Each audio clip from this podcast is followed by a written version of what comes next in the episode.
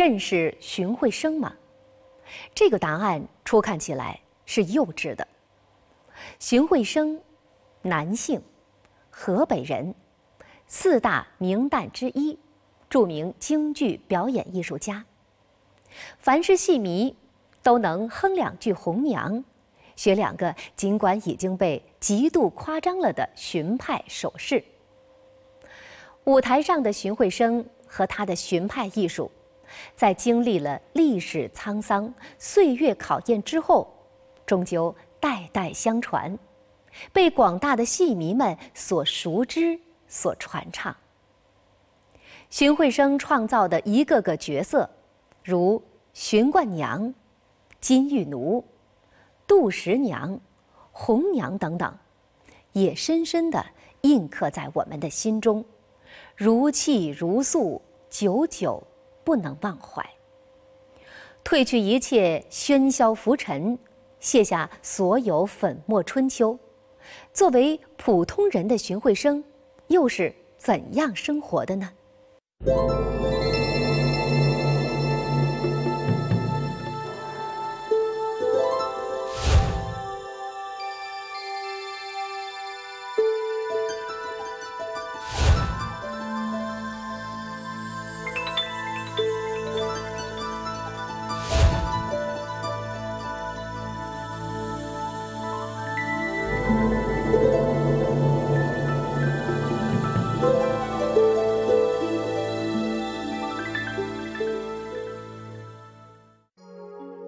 巡山日记啊，是包罗万象，呃，各方面的情况都有，所以他的这个日记啊，呃，是非常全面的，而且他对日记呢是一天没有停止过，呃，都是记得非常详细，都是一天早上从早晨起来到最后晚上，在荀慧生日记里。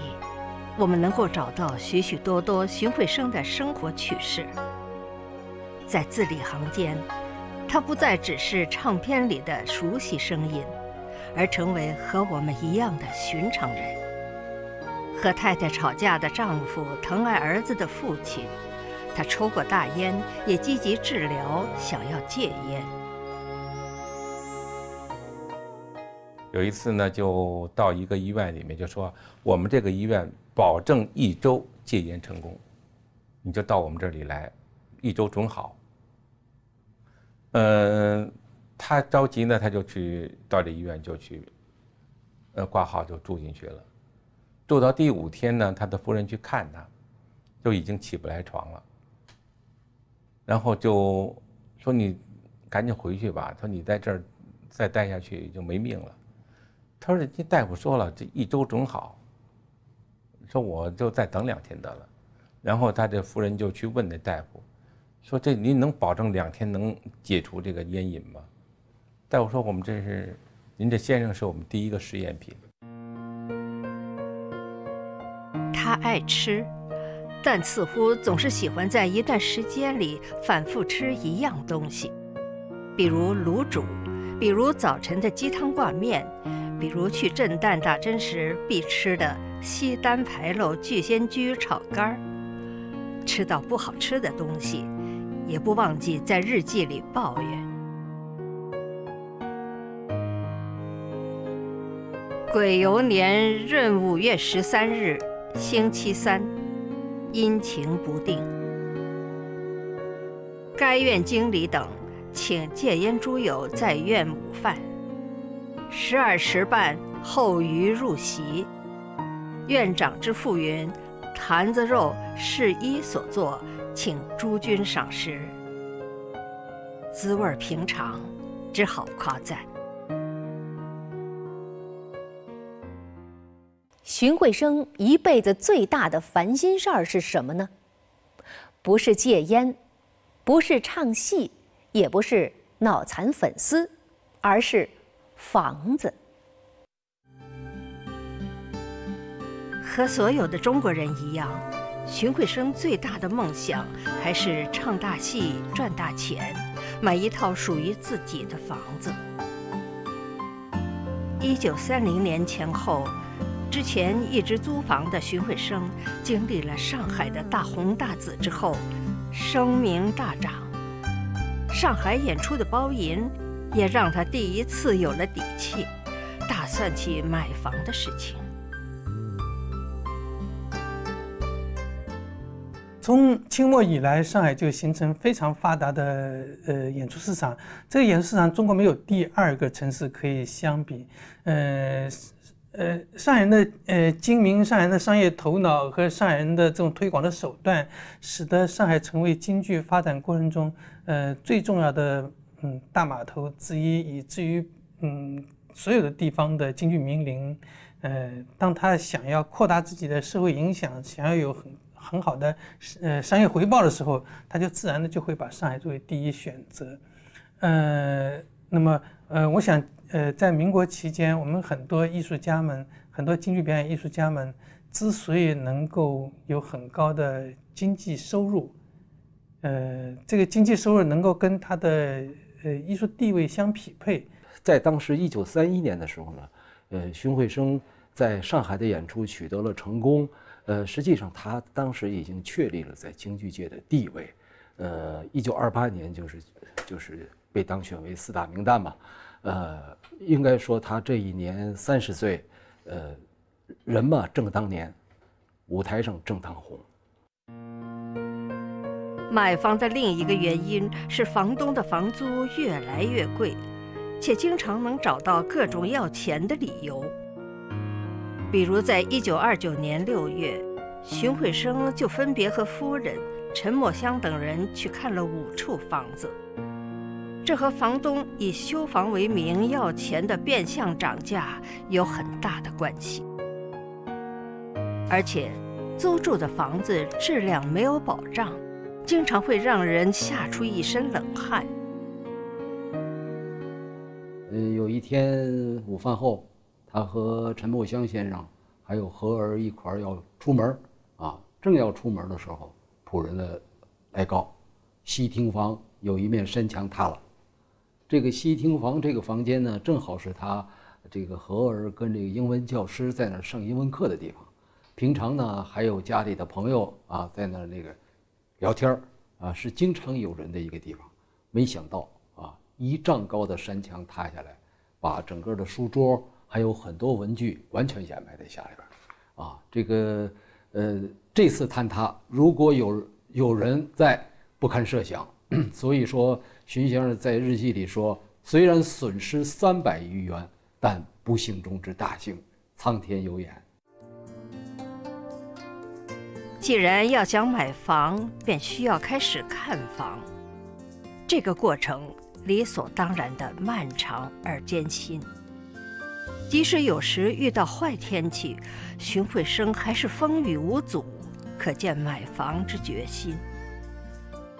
荀先生在别人介绍下面去看一房子，大概那房子的原主人姓李，好像是在那个希拉胡同。荀先生的那个日记里是这么写的：看的过程当中就非常不顺利，中途遇到大雨，躲雨就躲了三个多小时，然后到那房子一看，觉得荀先生觉得太不吉利了，后来就作罢。看房时，也会遇到漫天要价的夸张房东。庚午年四月十五日，星期二，晴，风。三时，携坤芳至保安四街潘家河沿看房。房主贾世武夸张太甚，一砖一石均言与众不同，所价一昂。于笑而归。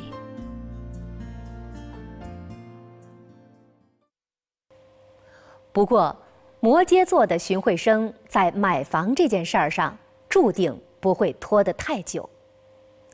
一九三一年六月初二下午四点，虽然下着雨，他还是和雷少臣、吴坤芳前往春树三条看房。看完回来。他在日记上写道：“此房甚好。”第二天，他就请人去看风水，随后便约了房东，开始了买房的谈判。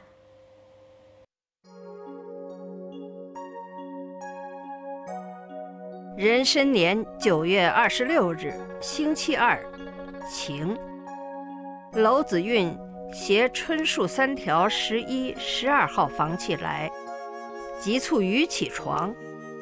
云房契纠葛由去岁六月至今，手续才算完毕。下欠登记，楼云建筑完毕，移居后再登记该房。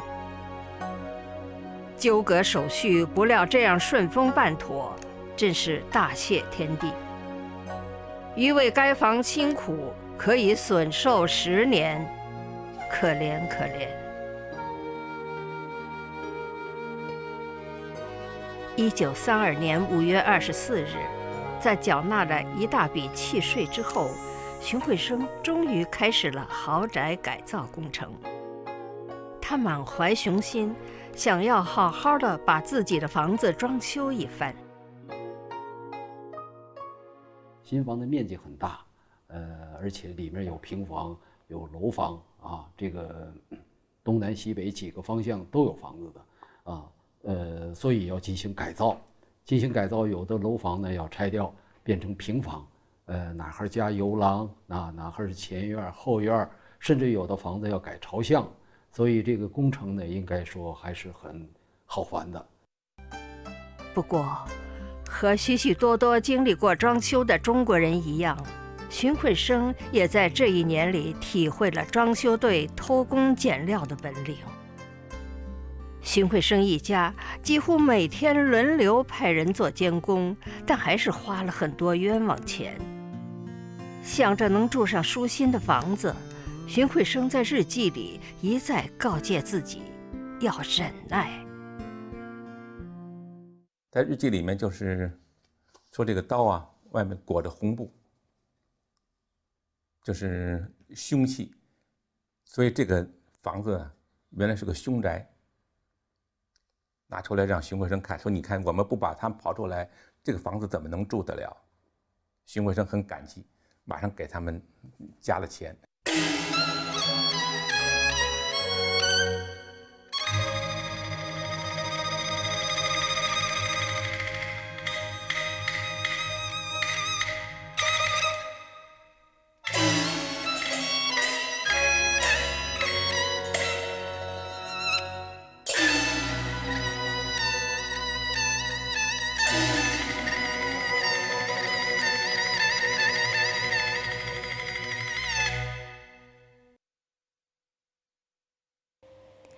然而，在房子即将大功告成之际，却发生了一件令人恐慌的事儿。这两个人喊警察来，啊，果然有警察来了，啊，那么警察来了之后呢，如实的向警察介绍了情况，啊，说施工完全和所报是相符的，并没有是这个呃不相符的地方，即便是不相符，也无非是罚款而已，不见得非得让荀慧生本人。啊，到局里去，啊，说这些东西都是不合理的。那么警察呢，就答应来调查这个事儿。回家之后，荀慧生打电话给公务局局长汪森询问，局长说，并无此事。这两人大概是来敲诈钱财的，但朋友们都为此很担心，觉得这件事绝不是那么简单。果然，没几天，这出闹剧又演了第二出。壬申年十月二十六日，星期三，阴晴不定。早八中，公务局带本段警察来，大喊传荀慧生到公务局回话。仆人云：“主人至医院看病未归，何事这等喊叫？”一等云：“为建筑手续不清，并漏建筑税之事，必传荀慧生到案。”在这期间呢，呃，荀慧生先生就托了张学良的弟弟张学明啊出面干预啊，这个找到了公务局的一个陶科长，啊。然后陶科长就来了，来了以后非常客气，啊，由于有这可能是有了张学明的面子，啊，这个一切烟消云散，啊，而且全是手下人想得好处啊，这个胡作非为，啊，所以这个这施工也完全合理，啊，就是很顺利的施工就进行下去了。当时买房的人大多会遇到这样的敲诈勒索，不读荀慧生。陶科长还说。之前梅兰芳买无量大人胡同的房子，也遇到了相似的情况，最好大事化小。荀慧生在经历了这件敲诈风波之后，不禁感慨：自己好歹还是个名人，都遇到了这样的麻烦，要是平常百姓，恐怕便只有自认倒霉、交钱了事。在一番折腾之后，荀慧生终于搬进了自家的新房。在春树上三条的居住时期，可以说也是荀慧生艺术的最鼎盛时期。他的艺术合作者陈墨香随后也搬到附近，以方便和荀慧生一起研究荀派新戏。杜十娘、堪玉串、玉堂春都是在这里诞生的。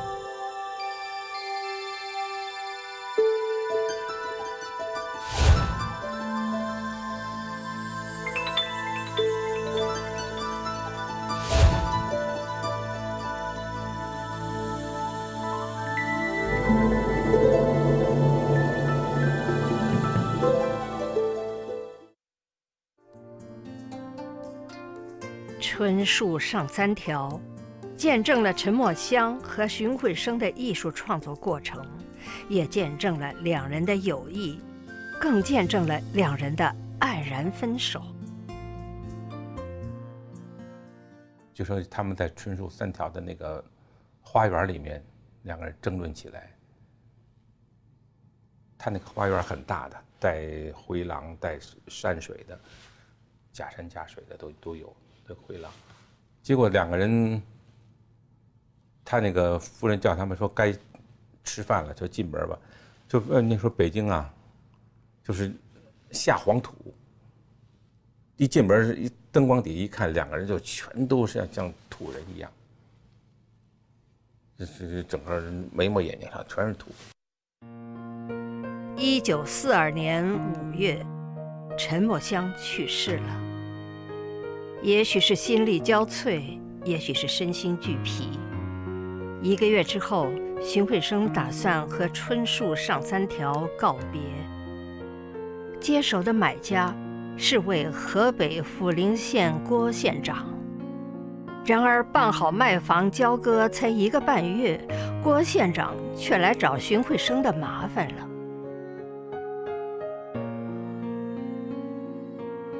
民国三十一年十一月二十二日，壬午年十月十五日，星期日，晴。袁华汉前代调停买房，郭良、吴宁静二人以势压人，讹诈水阁里，并强盗行为不说理。云水阁里在内不在内，亦要予赔偿。原署长调停损阳二百元，不管什么名目，霸道行为。如不认可捐，恐难逃所遂。强权之下，难无公义。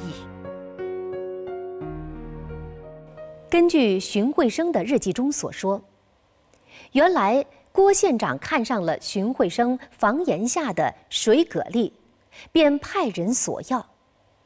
荀慧生觉得。在买卖契约中已经讲明水蛤蜊不在其中，便不肯给。双方僵持了很久，郭县长不肯善罢甘休，于是便给荀慧生安上了盗窃的罪名。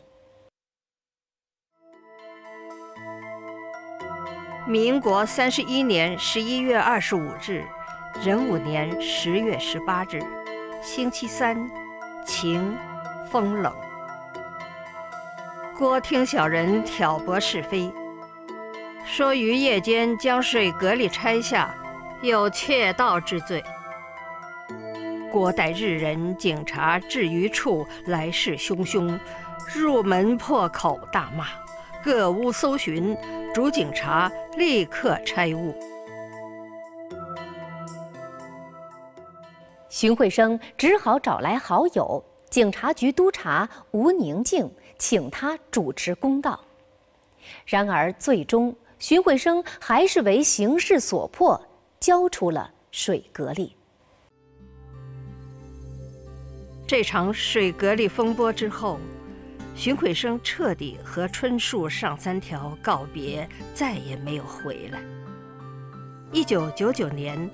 春树胡同被拆除，这座有着太多传奇故事的四合院儿从此消失在我们的视野里，烟消云散。他就搬到西单的白庙胡同住去了，一个白庙横胡同，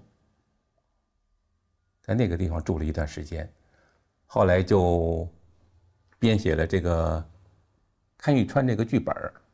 这剧本呢，给荀慧生呢一下演出，连演二十三场，就用这看玉川剧本的这个钱，又买了今天这个，呃，这个陕西线的这这间房。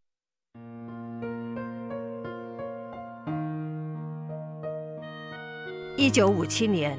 荀慧生从白庙胡同路南二十二号搬至山西街甲十三号，这里将是他最后的归宿。这座宅子占地约八百多平方米，东西长约三十三米，南北宽二十五米，有一个特别宽敞的庭院。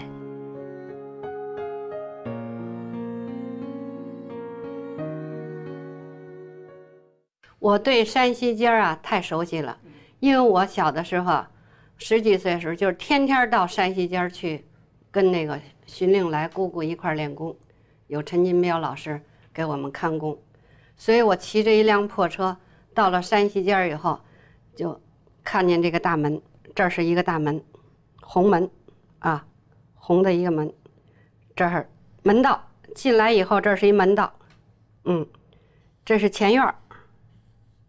这是前院这是通向后院的一个一个门，这样，这这个前院这儿有五间南房，包括这门道，这算是一间，这儿是三间南房，是巡令来住，一间睡房，两间是客厅，这边一一小间是厨房，啊，这是厨房，这是有一个小的鱼丝儿啊，进了这。进来这二门，这儿这是一个，哎，屏风永卫门。进这是，这是正院正院这是上三层，可能是三层台阶啊。上来这是这是五间五间北房，这是中间外头是三间是两间嘛？这是这是厅，啊，这是厅，这是多宝多宝柜啊。这儿有一小跨院。这儿是厢房、耳房，耳房这是三间，耳房的这个地方有一小小的地方，是小后院儿，这儿还有一后院儿，这是种的是树，这是树花儿什么这小客院儿，这是一小小书房，这是熏香，这红红木红木三三屉桌一个，天天熏香在这儿，啊，这是一门，通向这儿，这出来这儿是外头这儿这儿是客厅，这两边种的都是树，啊，这儿有窗台儿，这边也是厢房耳房，这耳房三间，啊，我们天天就在这院子里头，这儿有窗台儿，啊，在窗台上，这是种着几棵树，柿子树，啊，所以我现在记忆还记忆犹新。